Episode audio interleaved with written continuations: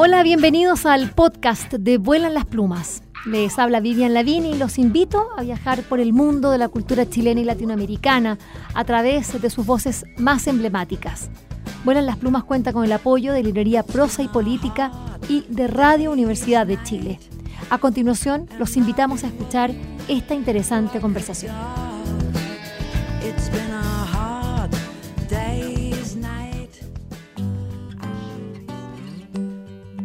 Ángela Neira Muñoz es docente y así ella se, eh, incluso su correo electrónico reza de esa manera. Lo interesante es que esta profesora de español, eh, titulada en la Universidad de Concepción, ha hecho una carrera muy amplia en lo que se refiere a la docencia, por supuesto, em, donde estudió también, em, hizo un magíster en literaturas hispánicas, también tiene estudios de, de doctorado. Bueno, em, en el año 2013, por ejemplo, obtiene un grado de máster en igualdad de género, transformación social en la Universidad de Castilla eh, la Mancha en España. Y sus publicaciones, bueno, también eh, son interesantes porque van dando cuenta de cómo eh, la enseñanza de la lengua va acompañada de la publicación. Así en el año 2015 publica en poesía El Menester, luego también un poemario llamado Una deuda en 2018. Después, en el género de ensayo, Mujeres de puño y letra, procesos escriturales, y también en dramaturgia tiene un libro eh, titulado Tres escenas en la vida de Alicias. Eso es en dramaturgia, como les decía. Y nos viene a presentar hoy día un libro que no ha sido publicado en nuestro país, pero sí se encuentra en nuestro país para quienes desde ya eh, sepan y quieran buscarlo en librerías, porque está distribuido por Liberalia Ediciones. Estamos hablando del libro La ortopedia de la lengua, publicado por Sabina Editorial. Este es un, poemario muy breve, eh, pero eh, la verdad es que es, eh, polisemántico, podríamos decirlo, está lleno de significados, de bajadas, de intertextualidades también, y que, bueno, nos habla de esto, de lo más propio nuestro, que es la lengua. Quiero dar una cordial bienvenida a Ángela Neira Muñoz, a Vuelan las Plumas. ¿Cómo estás, Ángela? Hola Vivian, gracias por, gracias por la invitación, gracias a, Liberalia igual por, como tú dices, traer este libro a Chile em, con harto entusiasmo y despliegue, tal como se, está, se hizo en, en septiembre, durante el, mes que estuve allá eh, publicando, presentando el libro en distintos lugares, en España, Madrid, en Granada, en fin. A mí me tocó eh, conocerlo en la Feria del Libro de Madrid eh, bueno, y es allí donde me encontré con, con, tus editoras, donde me pasaron este ejemplar que tengo en mi mano y, pude, y, desde España me lo traje justamente porque quería eh, dar cuenta de una chilena que estaba publicando allá un libro de poesía en una editorial muy particular que es Sabina. Esta Sabina editorial es una editorial feminista y que ha hecho un trabajo muy largo eh, eh, y, muy importante em, en el mundo de la escritura de las mujeres. Hablemos de esta ortopedia de la lengua.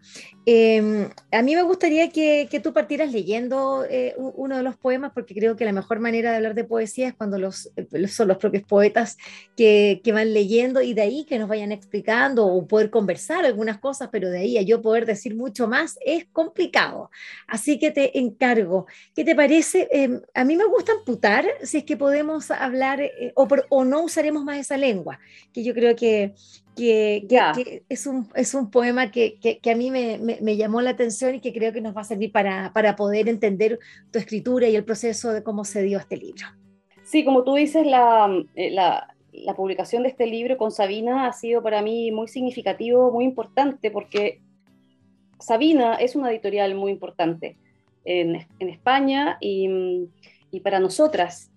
Eh, hacen, eh, ellas tienen un trabajo de traducción, eh, también investigativo, también son escritoras, eh, son editoras, entonces tener esa, mm, esa invitación a publicar mi libro con ellas fue, bueno, fue fantástico. Voy a leer el texto y después podemos conversar. El texto es, no usaremos más esa lengua. No usaremos más esa lengua, lengua pilosa, lengua úlcera, lengua crónica, úlcera crónica que no cicatriza, que no cicatriza, esa lengua que no cicatriza. Este poema a mí me llamó la atención porque fíjate que me remitió a las lenguas originarias.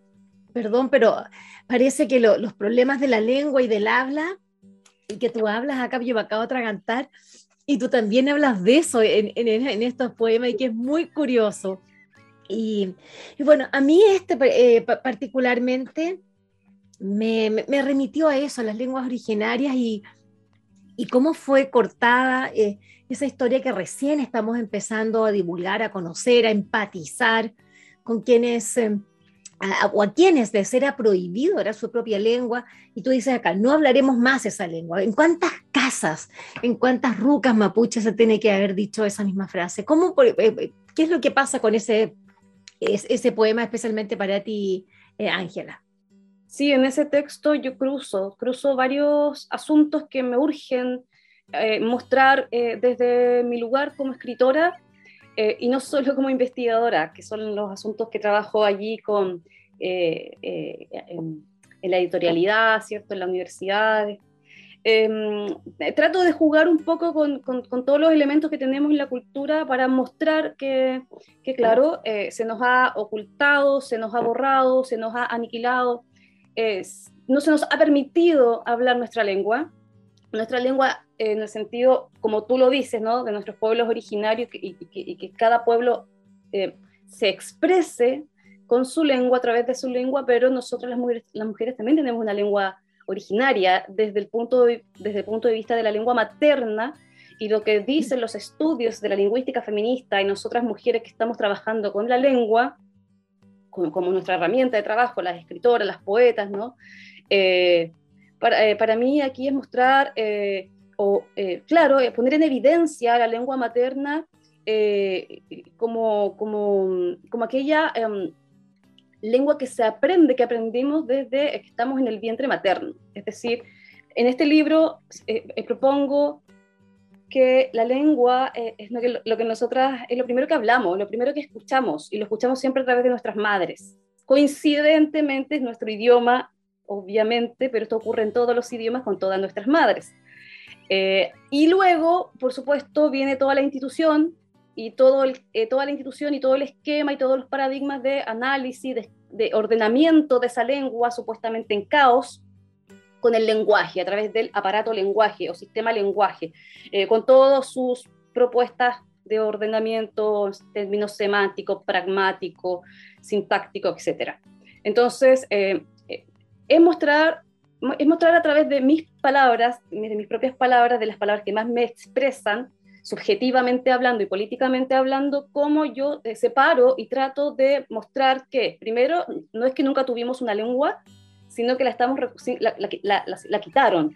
Y entonces con estos procesos de escritura en este libro lo que intento es lo que hago es, es recursivo, la verdad, no es para otros, sino que también lo hago por mí. Mientras voy escribiendo, voy ejercitando y voy viendo de qué manera la lengua se va despojando o trato de despojarla de, de, de, lo, de los reglamentos o del canon o de, esta, em, de este orden masculino de las palabras para que más bien me representen. No, mi idea no es destruir ese lenguaje ni ni por superponer uno mejor, como sería la lengua de las mujeres o la lengua materna, ¿cierto? Como dicen varias autoras, ¿cierto? Eh, sino que eh, tenerlo a mano para hacer, para, hacer, para hacer un balance de la historia, y en este caso de la historia contada desde nuestra propia lengua, desde nuestra propia experiencia, con nuestra propia lengua, nuestra propia memoria, nuestro propio archivo, nuestras propias subjetividades y experiencias expresadas a través de nuestra lengua. Entonces, por eso no, no hablaremos más esa lengua en el sentido de esa lengua tergiversada, em, eh, abusada, em, atormentada, eh, deslegitimada. En ese sentido, eh, propongo este texto y bueno, y todos los textos, porque hay un guion aquí de una línea de, trabajo que, que, coinciden los textos más o menos en, esto, mm. en estas ideas. Eh, el, hecho de que eh, este libro se, publique en un contexto histórico muy importante cuando las mujeres justamente hemos dado cuenta de, de, este de, esta, de este patriarcado eh, idiomático, hoy día no es raro que hablemos en femenino, así lo hizo, por ejemplo, Jaime Baza en, como vicepresidente de la Convención Constitucional cuando hablaba en femenino, porque claro, lo que había que, eh, hacer era remecer un poco esos cimientos tan complejos que tenemos y que a las mujeres nos han molestado desde siempre, por lo menos a muchas, y yo creo que a la mayoría. Eh, al principio nos molestaron porque no, entendíamos cuán, eh, si es que habían, si es que éramos más mujeres en un grupo y hubiese un solo hombre, teníamos que hablar de nosotros y, hablar en masculino. Y de esa manera ir despojando, como muy bien dices tú, eh, nuestra presencia, es decir, quedábamos, em, empezábamos a, hacernos eh, invisibles. Eh, tú hablas de la lengua materna. Y, esa lengua materna que escuchamos, eh, claro, uno piensa que, que, la escucha eh, desde cuando uno nace. La verdad es que desde el vientre ya están, estos son los sonidos, el, el, cántico de nuestra propia lengua, lo estamos escuchando a través de nuestra madre, a través de, los más eh, cercanos. Y hablas en este poema que está en la página 28, que me encantaría ver si puedes leer, que se llama Lenguaje Heredado. Y aquí hablas de la experiencia de la lengua, de cómo, de, cómo, se, va, de cómo se va transmutando, de cómo va cambiando. Y, claro, cómo va cambiando la, autenticidad de la lengua, porque, claro, como tú dices, escuchamos la voz, las canciones de cuna a través de, generalmente, o sea, estamos en el vientre de, nuestra madre o de quienes estén alrededor, pero siempre figuras femeninas en general. Ya, ya estamos, ya, estamos entendiendo, entendiendo la lengua en términos subjetivos, yo no sé lo que significa que mi madre me diga te amo, te quiero, qué, qué rico que vienes al mundo. No, probablemente nadie entienda aquello. Ni siquiera entendemos muchas cosas a los dos, tres años y, así. Es porque luego que entendemos eh, el ordenamiento gramatical de las palabras, que son cosas y luego tienen algunos significados una tras otra, una junto a la otra, entonces vamos entendiendo, es como una, es una convención lo que viene después hay una convención masculina que ha dicho tales cosas que significan y que otras cosas se definen de tal manera, entonces eh, esas convenciones no están, no están antes, y a mí me interesa ese antes, ese antes, eh, es, auténtico del antes de la lengua, por eso que después yo digo, bueno, después ya cuando tú empiezas a, a, escribir y a leer con, esas, con las normas, entonces ya empiezas, hablamos del lenguaje, el lenguaje heredado entonces, lenguaje heredado. La experiencia de la lengua, lengua materna, lengua madre, madre. Volver a nombrar lengua, lengua, lengua materna, lengua madre, la de antes, siempre antes, cercana. La lengua materna, la que nos queda, quedando, la lengua materna. Con la lengua materna rascar el lenguaje heredado del padre, esa herencia del padre, la que aqueja, oprime, estabiliza a la fuerza, la queja, la que ya no, a la fuerza, ya no. Sí, este, al final de este, de este poema tú dices, ya no, y, eso es lo que decía, era lo, que aludía un poco en este contexto histórico en el que se inserta este, este poemario de Ángela Neira Muñoz, La Ortopedia de la Lengua, un libro editado por la editorial Sabina, que está en nuestro país y que va a ser presentado en la Feria Internacional del Libro de Bio Bio el sábado 15 de enero. Está bien, ¿no? Y a las 5 de la tarde vamos a estar con Ana, Mañirú, mi editora, mm. poeta también ella, investigadora eh, española, y María García Zambrano, otra poeta española, que se van a conectar especialmente. Y desde Chile vamos a estar Berta Concha, que coordina toda esta difusión de mi libro en, este país. Eh, una tremenda mujer también, y yo también vamos a estar presencial porque es un espacio híbrido para la Feria del Libro. Y mm, vamos a compartir entonces en Chile esta, esta propuesta y bueno, después por allí, por el 20 de enero, nos vamos a la librería del GAM también a presentarlo y tenemos otras invitaciones para otras ferias. Y después, después te puedo contar más porque todavía no hay muchos eh, horarios definidos, entonces... Pero bueno, respecto a lo que, que tú hablaste esto de la, del contexto histórico, claro, que, llega, el libro llega en un momento que, como que coincide, no todo coincide, pero claro, son ideas que yo tengo dando vueltas, si tú eh, te fijas en los otros libros, eh, siempre está apareciendo la lengua, la lengua materna, o, el juego, la ironía con el lenguaje. bueno, finalmente es mi herramienta de trabajo en serio, pero también yo me divierto con la escritura. También creo que yo lo, hago esta escritura y hago, escribo teatro y todo esto que tiene que ver con la, escritura, eh, investigar a las otras mujeres y en sus procesos de escritura, todo tiene que ver con una idea de eh, entretenerme, de, pasarlo bien, eh, para leer nuestra propia historia desde nuestras propias inquietudes. Entonces vamos descubriendo asuntos que antes no, no veíamos. Y claro, de todas maneras, yo aquí en este libro no, no, no, estoy proponiendo nada ni que tenga que ver con el lenguaje inclusivo, ni, ni, voy, ni voy, por ese lado tiene que ver con otras cuestiones más profundas del lenguaje, de la lengua, más política, más de historia, más de, subjetividades. Y mm, eh, claro, eso, eso que de hablar de nosotras y todo eso es, muy, muy importante porque eh, a veces sentimos que nos, siento yo que nos están, estamos recién alcanzándonos en el género gramatical, o sea, en el que nos digan, no sé, profesora, y ya estamos están haciendo otros tipos de ortopedias, por eso este libro se llama Ortopedia de la Lengua, otro tipo de ortopedias para em, incluir o mostrar a otros eh, géneros, como un poco ahí confundiendo el sexo con el género, tratando de hacer cosas que generalmente me parece bien, solo que discuto que sea un poco más profundo toda esta discusión y esta conversación, porque si no nos quedamos en, soluciones cosméticas. Y, y, y, mi, y, mi, diploma, mi certificado eh, sigue diciendo profesor, o sea, no hemos avanzado mucho. Eh, entonces, ahí creo que, está bien hacerlo, es un, ejercicio en la estructura superficial del lenguaje, me parece perfecto, porque, porque es una manera de entendernos eh, y pueden llegar a ser convenciones, pero no nos olvidemos que todavía nosotras estamos trabajando arduamente para que nuestra historia se construya desde nosotras no desde la mirada masculina, masculinizante del, lenguaje, y no solo en lo que dice, sino en cómo lo dice.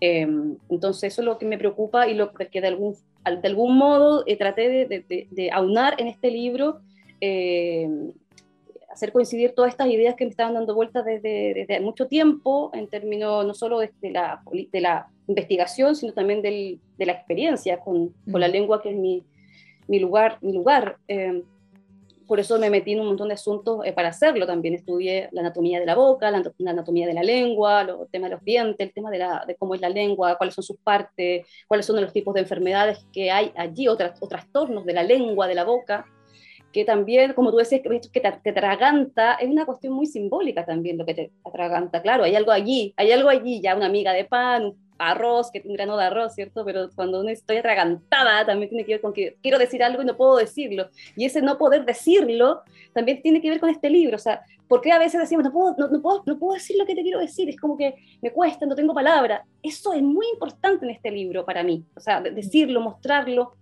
Porque de verdad las mujeres, a las mujeres nos faltan palabras. No es que no las hayamos tenido, es que nos las han quitado, nos las han robado, nos las mm. han... Eh, sacado de raíz, ¿no? A la lengua de raíz, ¿no? Como tú dices, el primer ejemplo que tú dices. Entonces, la recuperación de esto es lo que a mí me interesa eh, tener, eh, eh, proponer en estos textos, como tú dices, multi, multi comprensible. Entonces, hay hartas lecturas, son hay mm. algunas que son muy literales, ¿cierto? Irónicas, otras, y unas que hablo con un montón de personajes de la historia también, que me río o que, o que siento una, una empatía allí, una empatía de emociones, de experiencia. Entonces, eh, por ahí va este libro. Eh, Vamos con algunos de esos personajes. Eh, por ejemplo, bueno, es inevitable hablar de poesía, lengua materna, mujeres, Gabriela Mistral, bendita mi lengua sea.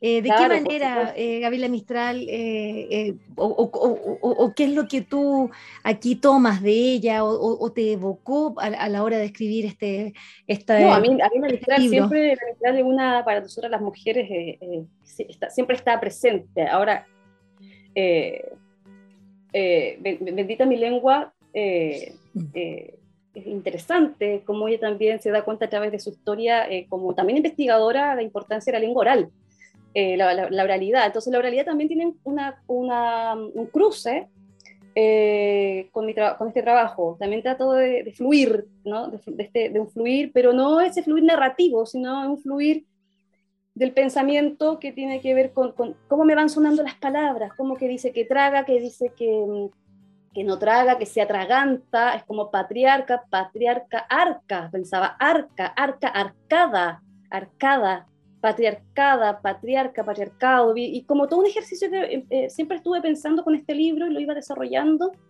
eh, eh, eh, los ecos, ¿no? Cuando presenté en Granada este libro, una, una, una, una, profesora, una mediadora cultural me dijo, este libro se podría rapear, se podría ah. cantar algunos textos.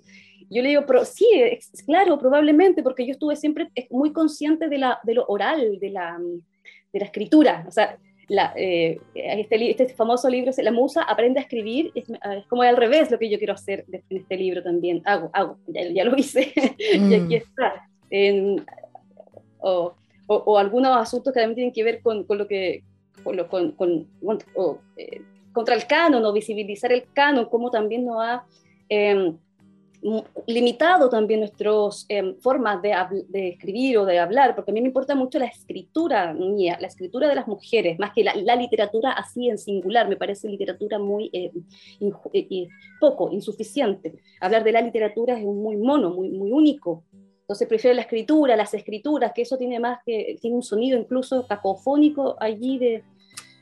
Cuando callas, este texto es muy breve, cuando callas, que la lengua se entre para estar como ausente no debería ser un clásico. Bueno, Neruda, por supuesto. Imagínate, claro. La, cuando estábamos, cuando me invita Sabina a publicar este libro, me dice, bueno, pero tenemos que tener un par de reuniones editoriales porque hay unos asuntillos que, que no entendemos o que quizás podríamos cambiar, palabras, por supuesto, porque en general les encantó en 24 horas lo querían publicar y presentarlo en septiembre, estoy hablando de junio de este año, y en septiembre ya querían que yo estuviera allá. Eh, Del año pasado ya, Ángela. Eh, eh, ay, perdón, sí, 2021. No, pero claro, ha pasado todo tan rápido. Y, mm, y, me dice, y me dice la, creo que Carmen Oliar, me dice, pero ¿por qué? ¿Por qué haces rima? Me dice, ¿por qué haces rima en este texto? ¿Ya? Y yo le digo, no, rima, yo, yo soy anti-rima, yo jamás, no, no, para mí el tema oral y de los ecos y de la memoria va en el sentido más simbólico, no en el sentido de la sintaxis del, del, verbo, ¿no? o sea, de, la frase. Y yo lo miro, lo leo y digo, claro, aquí hay, aquí, hay, aquí evidentemente hay una rima. O sea, y yo digo, oye, bueno, podemos cambiarlo, por supuesto, porque esto no fue hecho a propósito, sino fue hecho, como yo, yo quería reírme un poco de esto. Como en otros libros también hablo un poco como eh, de, estos, de, estos, personajes, esto que hablan de la poesía y del rol de las mujeres en la poesía, y hablan tantas cosas que yo como los agarro y de repente se me ocurren texto y los tengo en otros libros. Y como que, tenía esto del callarse, del no callarse. Eh, y, y, claro, yo le dije, la verdad es que no, no me di cuenta, no está a mm. propósito, podemos cambiarlo porque el sentido se entiende, ¿no? Claro, hoy nos reímos toda la mañana con Ana Mañerú, me dijo, o sea, fue un libro que nos, nos dio mucha risa además, y el humor que esté acá les le encantó. Y bueno, finalmente llegamos a la conclusión que no, que, que, quedaba como estaba, porque yo le dije, mira, como yo trabajo tanto con el eco y soy tan repetitiva en los, en los, en los poemas, en los textos, eh, y repito por esto de, la, de lo circular, de la memoria, de, del volver a, Em, y claro, probablemente como estoy pendiente de eso, pero no, estoy pendiente de la rima. Entonces fue muy chistoso cuando después en España la Raquel Hernández me dice, eh, Fernández, perdón, podríamos rapear tus textos. Yo le digo, pero claro, dáselo a alguna rapera de por acá y sería excelente. Bueno, este libro dice que se imprimió eh, durante el verano del 2021 y nosotros lo estamos presentando en el verano del 2022 aquí en, en Chile. Ángela Neira Muñoz eh, nos presenta la ortopedia de la lengua. Este es un, eh, un poemario muy breve, pero muy, concreto eh, a la hora de, llevarnos a explorar junto a ella, porque es una compañía la que, eh, eh, lo, que nosotros vamos haciendo junto a, esta poeta es de alguna leyendo, ojalá en voz alta, estos poemas porque sucede lo que, bueno, que es como tú trabajas.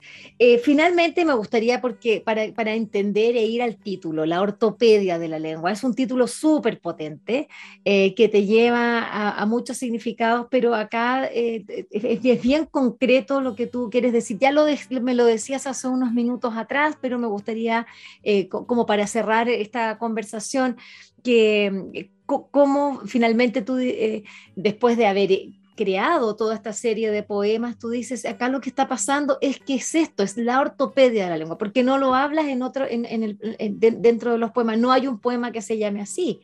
Eh, eh, que a veces pasa, que el, que, el, nombre del libro viene de uno de los poemas eh, o, uno, o un verso, pero acá ni siquiera eso. Entonces es, muy bueno que este, incluso el título, ¿no? Viene a, viene a ser un adminículo externo que se, le, que, que se le amarra, se le adosa a esta serie de poemas. Sí, es lo, eh, lo, que pasa, lo que ocurre es que lo, orto, lo ortopédico propiamente, como sabemos eh, el significado de la ortopedia, lo, ortopédico para que funciona, está finalmente en, cada página del, del libro. Eh, y ahí me di, claro, y yo me di cuenta que, claro, era, yo estaba mostrando, estaba trabajando tanto en la profundidad de mi escritura como en lo simbólico y, y, en cada letra y palabra y título y lo que estaba proponiendo en cada texto, estaba mostrando e intentando mostrar que el, sistema lenguaje, el sistema lengua, el sistema lenguaje eh, tiene también harto que, harto que decir para las mujeres eh, y no solo en la, superficie, en la superficie con estos cambios de A o E, ¿no? como, como para designar a personas en su género, eh, sino que tiene, tiene una, una, una responsabilidad política profunda y entonces todos estos sistemas como eh, gramaticales, sintácticos, de ordenamiento de las palabras, de decirte esto, esto, esta palabra tiene tres, cuatro acepciones y no más. Entonces, me parecía que la ortopedia, en ese sentido de quien articula, quien te dice que se ordena, quien te dice lo que significa, lo que es y para qué sirve y para qué te, y cómo te va a quedar esto después que tú la uses, ¿no? La ortopedia es así, entonces pareciera que es como para ayudarte a, mejorar algo. En el caso de la ortopedia de la lengua, siento que no ayuda. En el caso de nosotras las mujeres y en nuestra propia mm. creatividad, energía vital creativa. Ayuda, por supuesto, la ortopedia y el sistema RAE, y en nuestro caso, ayuda, por supuesto, si tenemos que llegar a tenemos que tener convenciones para poder comunicarnos, si no, no, sabes tú qué significa tal palabra y yo tampoco, entonces no hay comprensión, no hay comunicación. Eh, pero más allá de las convenciones, entonces la ortopedia es una convención para mejorar algo en su función, en sus funciones. Y yo me pregunto también en este libro, ¿por qué tendríamos que mejorar la lengua? ¿Por qué tendríamos que tener más reglas o menos reglas o reglas propiamente? Eh, ¿por, qué, las, ¿Por qué están? Entonces, sabemos por qué están, si es una pregunta de ejercicio escritural solamente. Sabemos por qué están. Entonces, la ortopedia de la lengua para mí eh, es eso, que tenemos que mm, eh, liberar, liberar las palabras, la subjetividad, para que realmente estas nos expresen tal como queremos expresarnos. Y que el atragantamiento y la arcada y, la, y el nudo en la garganta y cuando se te seca la boca porque quieres hablar, porque te pones nerviosa o porque tienes un nudo que no me salen las palabras, hay un montón, si tú te fijas, hay un montón de mm. dichos, de frases que tienen que ver con el no poder decir, con el no decir, con la imposibilidad de decir. Y todas esas imposibilidades del decir es cuando yo digo, ahí está la ortopedia, ahí está funcionando la ortopedia. Algo pasa, o en tu cabeza, o en tu, la institución en la que estuviste estudiando, o, o, en tu inseguridad, algo, hay algo ahí externo que te está interviniendo en tu capacidad de expresión em, auténtica, genuina. Y allí está la lengua, pero se está, está siendo presionada. Es como, no sé, cuando el bruxismo y otras enfermedades, que si tienes la lengua muy grande, te, te, dificulta decir algunas palabras, que si la tienes muy pequeña, te dificulta para otras cosas, para deglutir. Um, si los dientes, este, si tienes estrés, ¿cierto? El bruxismo, el bruxismo rompe los dientes, te puedes llegar a cortar los, los, bordes de la lengua y eso implica no hablar, no decir, sangrar. Entonces, hay un montón de cuestiones anatómicas que también se conjugan con la lengua materna. Cuando, cuando usted decía, cuando estás hasta en el, incluso en el vientre, escuchas la voz. Hmm. tu madre, ¿cierto? Y esa es la que tú heredas finalmente. Si tú heredas, tú heredas, tú heredas, la, tú heredas perdón, la voz de tu madre las palabras de tu madre. Y luego empieza la ortopedia, opera la ortopedia. Cuando tú sales de allí y te vas a la institucionalidad, opera la ortopedia. Y ahí empieza otro sistema, que está bien para, ese, para otro sistema. Eh, eh, todo funciona en sus propios sistemas. Lo que a mí me interesa es que nuestros sistemas o nuestros modos de hacer y nuestros propios saberes eh, recuperen eso genuino, esa autenticidad y por qué no a través de la, del humor, ¿cierto? Y de, estos juegos con las palabras, que tampoco es un juego por jugar, que también es bien pensado, como te decía, esto de arcada, patriarca, patriarcado, es cacofónico, me gusta la cacofonía, me gusta la repetición, me gusta el eco de las palabras. Um, y por eso, por lo que tú dijiste, me, gustó mucho, que leerlo en voz alta, porque sabes que eres, eh, una de las mujeres que también, varias mujeres más me lo han dicho, eh, bueno, como todas las presentaciones han sido en España, varias mujeres me han dicho, oye, esto leyéndolo en voz alta queda mucho mejor. Yo digo, sí, queda quedando, es, el juego, quedar quedando, entonces quedas como que te queda y sigue en, sigue el otro texto y tú dices como que esto me suena, y tú vas para atrás y no, no es que no lo hayas, no, no, es que lo hayas leído, sino que hay un eco ahí una pulsión de, de, de, que, que, te llega a tu subjetividad, a tu memoria, a tu recuerdo, a tu risa. Se te mueve la boca y eso es importante. Esa es la invitación que nos hace Angélica Neira Muñoz en la ortopedia de la lengua. Ay, Angélica, no sé dónde está la lengua. la ortopedia. Ángela. Neira Muñoz, La ortopedia de la lengua, este bellísimo eh, poemario que eh, será presentado, como les decíamos, en la Feria Internacional del Libro del Bio Bio, eh, también acá en Santiago para los que vivimos en el centro de la capital, estaremos ahí comunicándoles a través de nuestro programa y por supuesto a través de las redes sociales de Prosa y Política y la librería del GAM, obviamente. Sabina Editorial es la editorial que tuvo a cargo la edición de este libro. Muchas gracias, Ángela, y que tengas una, que unas lindas presentaciones muy habladas, muy deglutidas, saboreadas eh, y sobre todo disfrutadas. Espero que esta conversación les haya gustado y recuerden que la escucharon en el canal de Vuelan las Plumas pueden acceder al material que hemos producido desde el año 2002 en www.vuelanlasplumas.cl y seguirnos a través de nuestras redes sociales en Facebook, Twitter e Instagram. Este programa cuenta con el trabajo en sonido de José Rojas y de Isidora Cesnich en la producción digital. Soy Vivian Lavín y les agradecemos su atenta escucha.